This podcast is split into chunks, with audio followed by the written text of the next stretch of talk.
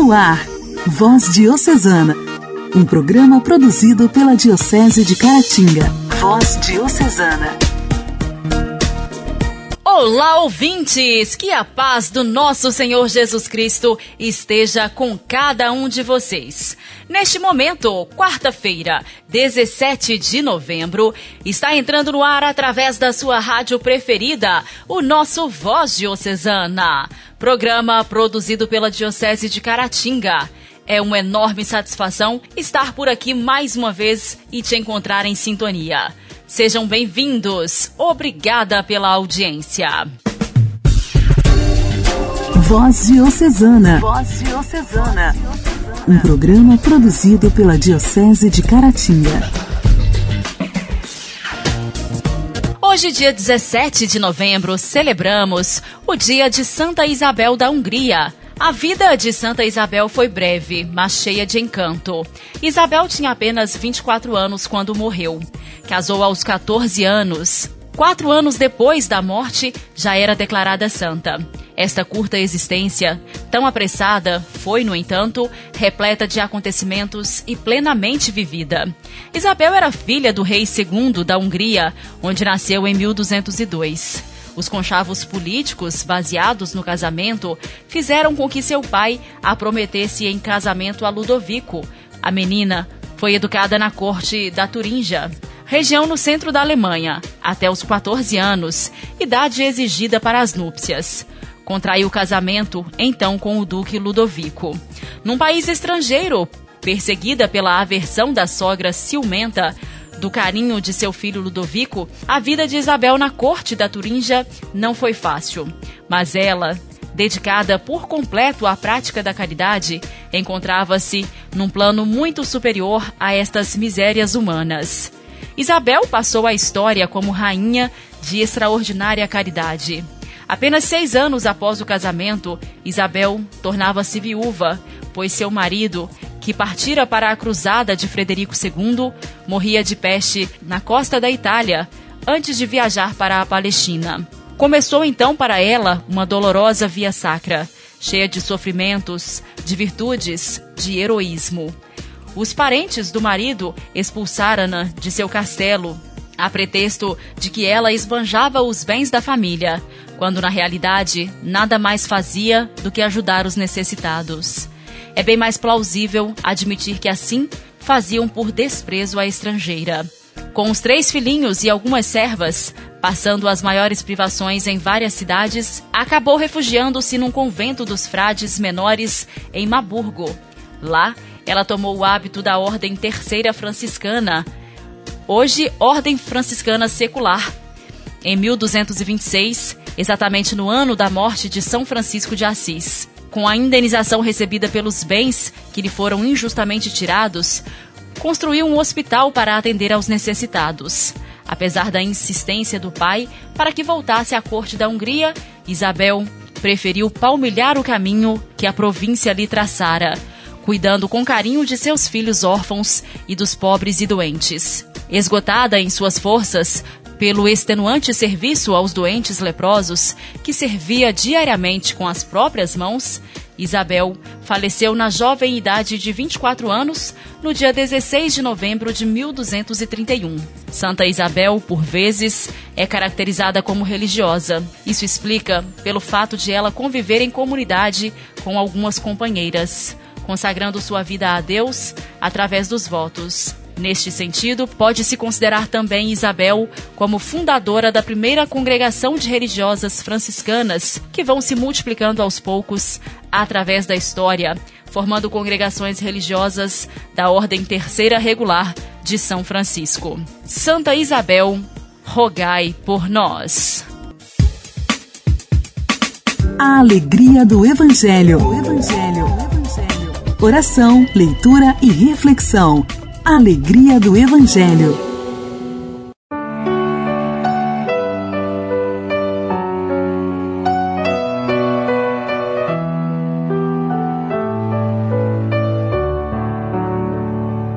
A palavra do Senhor, quando chegou, desinstalou meu coração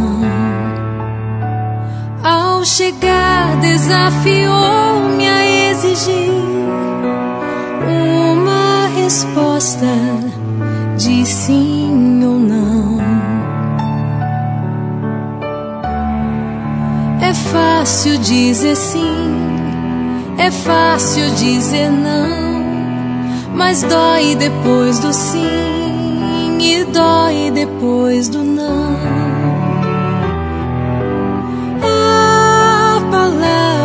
Do Senhor, depois que ela passou, nada mais será do jeito que já foi.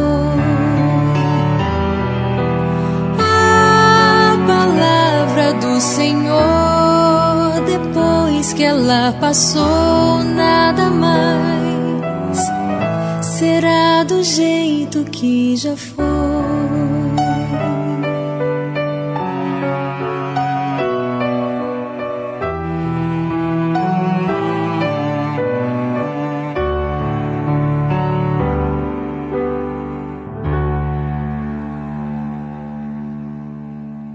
Evangelho de hoje será proclamado e refletido por irmã Raquel, do Instituto Nossa Senhora das Graças. O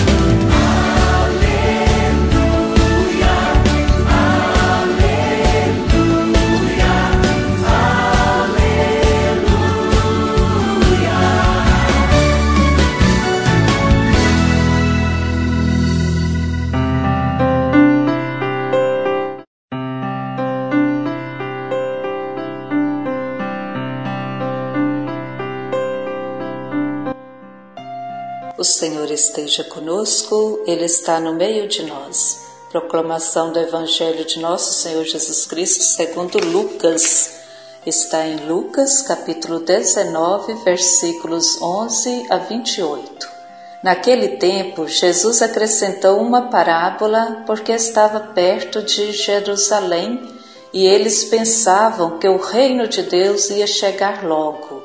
Então Jesus disse: um homem nobre partiu para um país distante a fim de ser coroado rei e depois voltar. Chamou então dez dos seus empregados, entregou cem moedas de prata a cada um e disse: Procurai negociar até que eu volte. Seus concidadãos, porém, o odiavam e enviaram uma embaixada atrás dele, dizendo: nós não queremos que esse homem reine sobre nós. Mas o homem foi coroado rei e voltou. Mandou chamar os empregados, aos quais havia dado dinheiro, a fim de saber quanto cada um havia lucrado. O primeiro chegou e disse: Senhor, as cem moedas renderam dez vezes mais. O homem disse: Muito bem, servo bom. Como foste fiel em coisas pequenas, recebe o governo de dez cidades. O segundo chegou e disse: Senhor, as cem moedas renderam cinco vezes mais. O homem disse também a este: Recebe tu também o governo de cinco cidades. Chegou o outro empregado e disse: Senhor, aqui estão as tuas cem moedas que guardei num lenço pois eu tinha medo de ti, porque és um homem severo. Recebes o que não deste e colhes o que não semeaste. O homem disse: Servo mau, eu te julgo pela tua própria boca. Tu sabias que eu sou um homem severo, que recebo o que não dei e colho o que não semeei. Então, por que tu não depositaste meu dinheiro no banco? Ao chegar, eu o retiraria com juros. Depois disse aos que estavam aí presentes: Tirai dele as cem moedas e dai-as àquele que tem mil. Os presentes disseram: Senhor, esse já tem mil moedas. Ele respondeu: Eu vos digo: a todo aquele que já possui será dado mais ainda, mas àquele que nada tem será tirado até mesmo o que tem. E quanto a esses inimigos que não queriam que eu reinasse sobre eles, trazei-os aqui e matai-os na minha frente. Jesus caminhava à frente dos discípulos subindo para Jerusalém. Palavra da salvação, glória a vós, Senhor.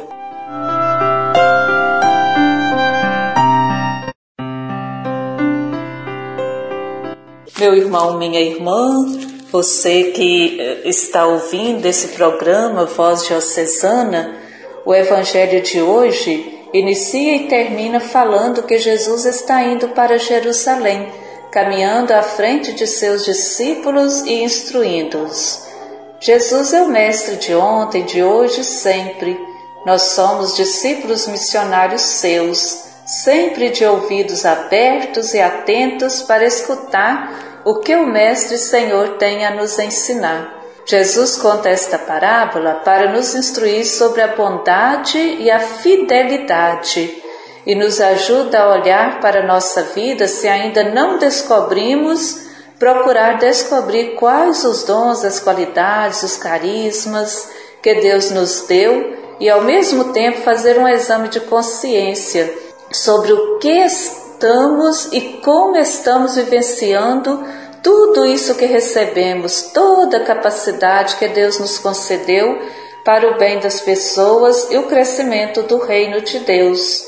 Chegar a Jerusalém significa ir caminhando para o final da missão aproximando do Pai Celeste. E a cada dia também de nossa vida, esta é a nossa realidade.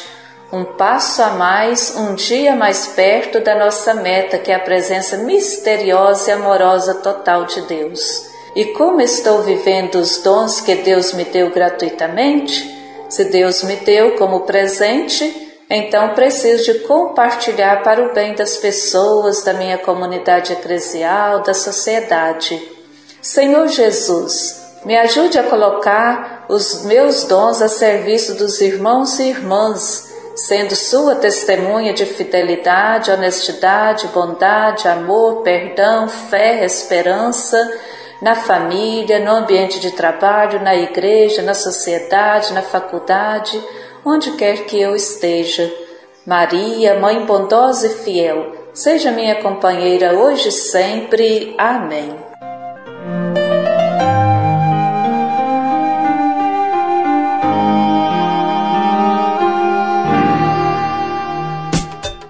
Diálogo Cristão. Temas atuais à luz da fé. Diálogo Cristão.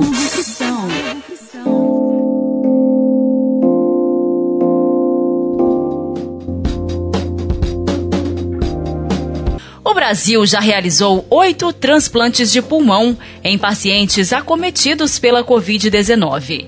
Três deles no Instituto do Coração de São Paulo, quatro no Hospital Israelita Albert Einstein e um na Santa Casa de Porto Alegre, a maior parte pelo SUS. Para entender sobre este procedimento raro, a repórter Daniela Longuinho conversou com o cirurgião Marcos Samano, coordenador médico do Albert Einstein. O especialista explica que transplantes pulmonares normalmente são realizados para doenças pulmonares crônicas, que evoluem com necessidade de oxigênio suplementar, sem um tratamento de base disponível. No caso da Covid-19, o transplante é indicado porque a doença acomete os pulmões de maneira aguda, ou seja, de forma súbita e de rápida evolução. O paciente tem lesão pulmonar irreversível e, ao mesmo tempo, está em situação grave, muitas vezes precisando de suporte como intubação. O transplante ele veio numa situação em que os pacientes eles necessitam, além do novo órgão, também a urgência na realização deste. Nos transplantes convencionais, essa urgência também pode acontecer por conta de uma piora progressiva, que pode eventualmente até ser aguda. Mas no caso da Covid, a doença por si só já é aguda. Diante do aumento de pacientes com esse tipo de acometimento e sem uma diretriz nacional, o Hospital Albert Einstein elaborou critérios para pacientes aptos para o transplante de pulmão, como explica Marcos Samano. Ter a doença há um tempo em que possa observar que não há reversibilidade do quadro, então isso é de 4 a 6 semanas, suporte respiratório do tipo ECMO ou intubação ou traqueostomia. O paciente ele tem que estar acordado e consentir para a realização do procedimento. Ele precisa ter a mínima condição de reabilitação. Samano ressalta que o tempo médio de espera para um transplante de pulmão no país é de dois anos. Além da alta demanda, muitos doadores de pulmão estão entubados e sob ventilação mecânica, o que pode infectar o órgão antes do transplante. O médico explica que, no caso de pacientes acometidos pela Covid, critérios de priorização precisam ser discutidos, levando em consideração as condições clínicas dos candidatos visto que esses pacientes eram previamente sãos, foram acometidos gravemente por uma doença completamente inesperada e que Dessa maneira, desde que eles tenham condições de sucesso no transplante, eles devem receber a mesma priorização e os mesmos direitos de um paciente que tenha uma doença pulmonar crônica. A reabilitação do paciente após um transplante pulmonar pós-Covid é o principal desafio destacado pelo Dr. Samano, em virtude do longo período de internação em UTI antes do procedimento. Além disso, a presença de anticorpos contra enxertos torna o procedimento até 10 vezes mais complexo do que numa condição habitual. Alguns dos nossos transplantes foram realizados numa condição de extrema raridade que é com a presença de anticorpos contra os enxertos. Então, isso faz com que o transplante ele precise ser realizado além da condição normal do uso de imunossupressores, também com uma terapia chamada plasmaférese, que é a remoção desses anticorpos circulantes no corpo. Das oito cirurgias realizadas no país, quatro pacientes não resistiram. Algumas mortes aconteceram 30 dias após os transplantes de pulmão por outras complicações da Covid-19. Igreja, Igreja em Ação. Formação, CNBB, notícias, Vaticano, diocese, não paróquia, a minha Igreja fé. em Ação. Igreja em Ação. Ocasião do 40 aniversário do Centro Astali, o serviço dos jesuítas para os refugiados na Itália, o Papa Francisco enviou uma saudação especial a todos os responsáveis e refugiados. O Papa escreveu: Vocês, queridos refugiados, são o sinal e o rosto desta esperança. Assim como os muitos homens e mulheres de boa vontade que deram seu tempo e energia ao Centro Astali nesses 40 anos. O Santo Padre iniciou considerando os 40 anos do Centro Astali. 40 na Bíblia, escreveu o Papa, é um número significativo, que tem muitas referências. Mas pensando em vocês, me recordo do povo de Israel que caminhou no deserto por 40 anos antes de entrar na terra da promessa. E continuou o Papa. Porém, os últimos 40 anos da história humana não foram uma progressão linear. O número de pessoas forçadas a fugir de sua pátria está aumentando constantemente. Francisco ponderou também que muitos de vocês tiveram que fugir de condições de vida comparáveis às da escravidão onde a pessoa humana é privada de sua dignidade e tratada como um objeto, reconhecendo que, infelizmente, em muitos casos, o fato de partir por esse caminho não foi uma verdadeira libertação. Com muita frequência, vocês se deparam com um deserto de humanidade, com uma indiferença que se tornou global e que mostra a aridez das relações entre as pessoas.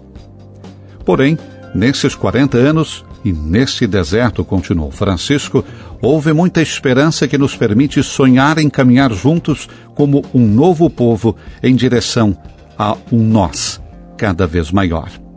Vocês, queridos refugiados, escreve ainda, são o sinal e o rosto desta esperança. Vocês carregam consigo o anseio por uma vida plena e feliz que os sustenta ao enfrentar com coragem circunstâncias e dificuldades concretas que para muitos podem parecer intransponíveis. Também são sinais desta esperança, afirmou em seguida, as histórias dos muitos homens e mulheres de boa vontade que deram seu tempo e energia ao Centro Astali nesses 40 anos. Eles são um sinal desta mesma esperança.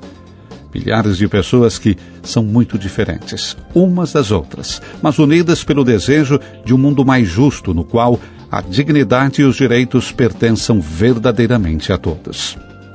Com essas premissas, o Papa afirma ainda: isto nos faz olhar para o futuro com confiança, sonhando em poder viver juntos como povo livre e solidário, que sabe redescobrir a dimensão comunitária da liberdade, como povo unido, não uniforme, mas diversificado na riqueza de suas diferenças culturais. Por fim, o Papa falou sobre a exposição Voltados para o Futuro, que está sendo realizada para a ocasião.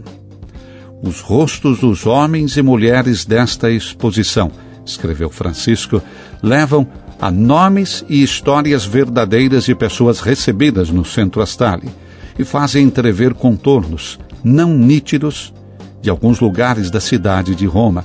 Expressam o desejo de ser parte ativa da cidade como um lugar de vida compartilhada. Protagonistas com plena cidadania, junto com muitos outros homens e mulheres, na construção de comunidades solidárias.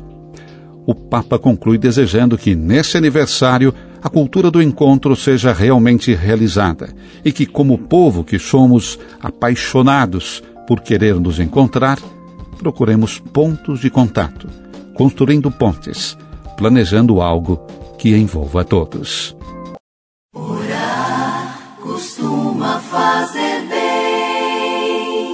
Intimidade com Deus. Esse é o segredo. Intimidade com Deus. Compadre Elias Garcia. Orar costuma fazer bem.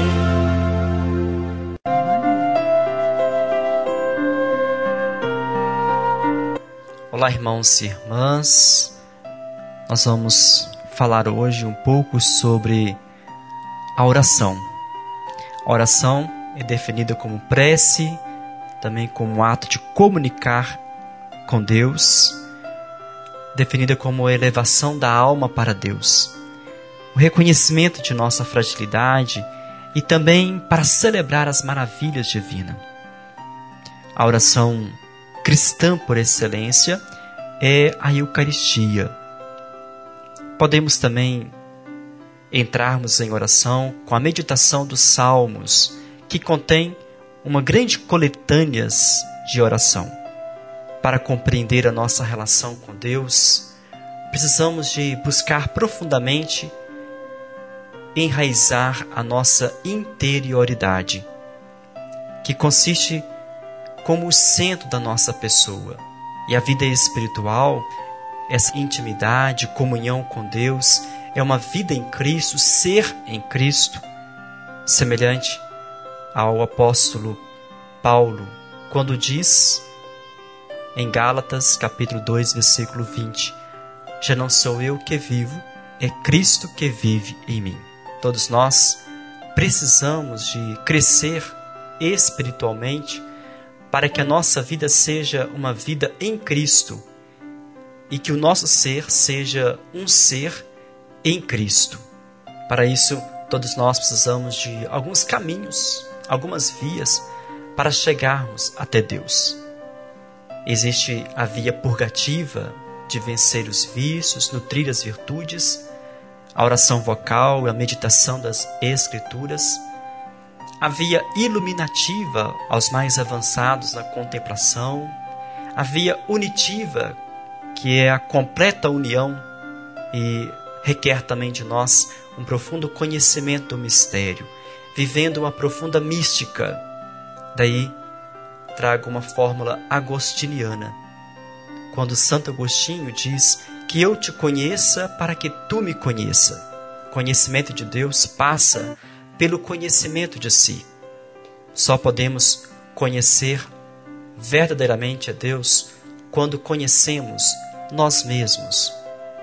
Que Deus abençoe você, meu irmão minha irmã, em seu crescimento espiritual, para viver na relação de amizade, de amor com Deus e com os irmãos. Até mais.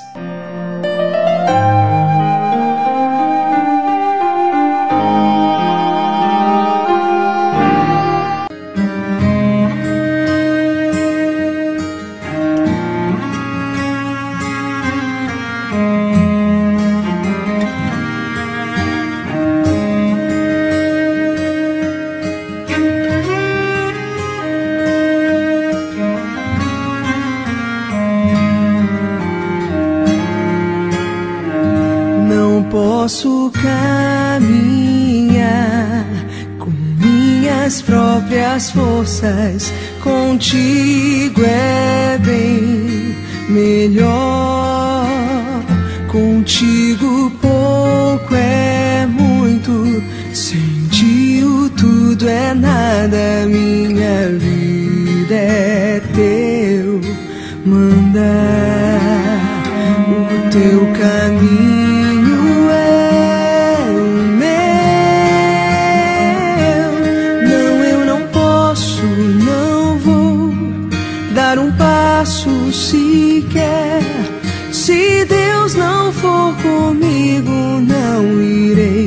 Jamais. Não, eu não posso, não vou dar um passo sequer. Se Deus não for comigo,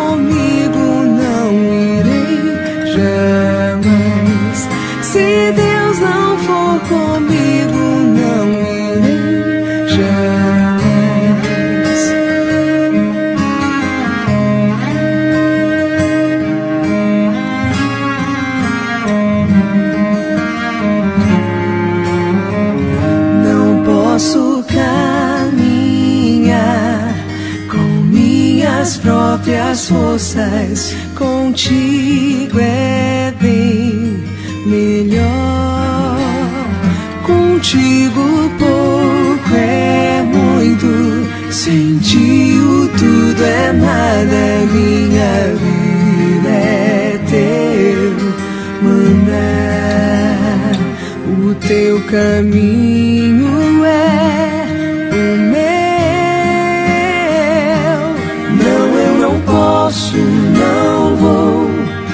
dar um passo sequer. Se Deus não for comigo, não irei jamais. Não, eu não posso, não vou dar um passo sequer. Se Deus não for comigo, não irei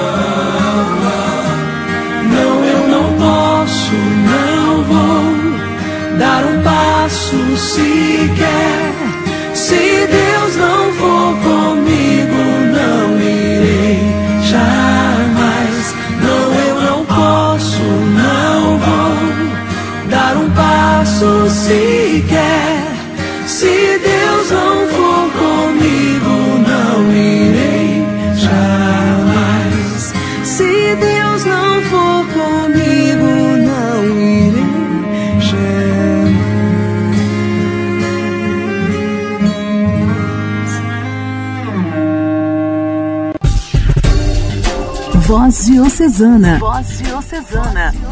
Um programa produzido pela Diocese de Caratinga. Amados ouvintes, o programa desta quarta-feira está terminando e eu desejo que a gente acorde todos os dias com coragem para superar os nossos obstáculos, para vencer os nossos medos e enxergar o quanto somos incríveis no palco da vida. Que a gente não deixe de admirar as preciosidades do nosso coração.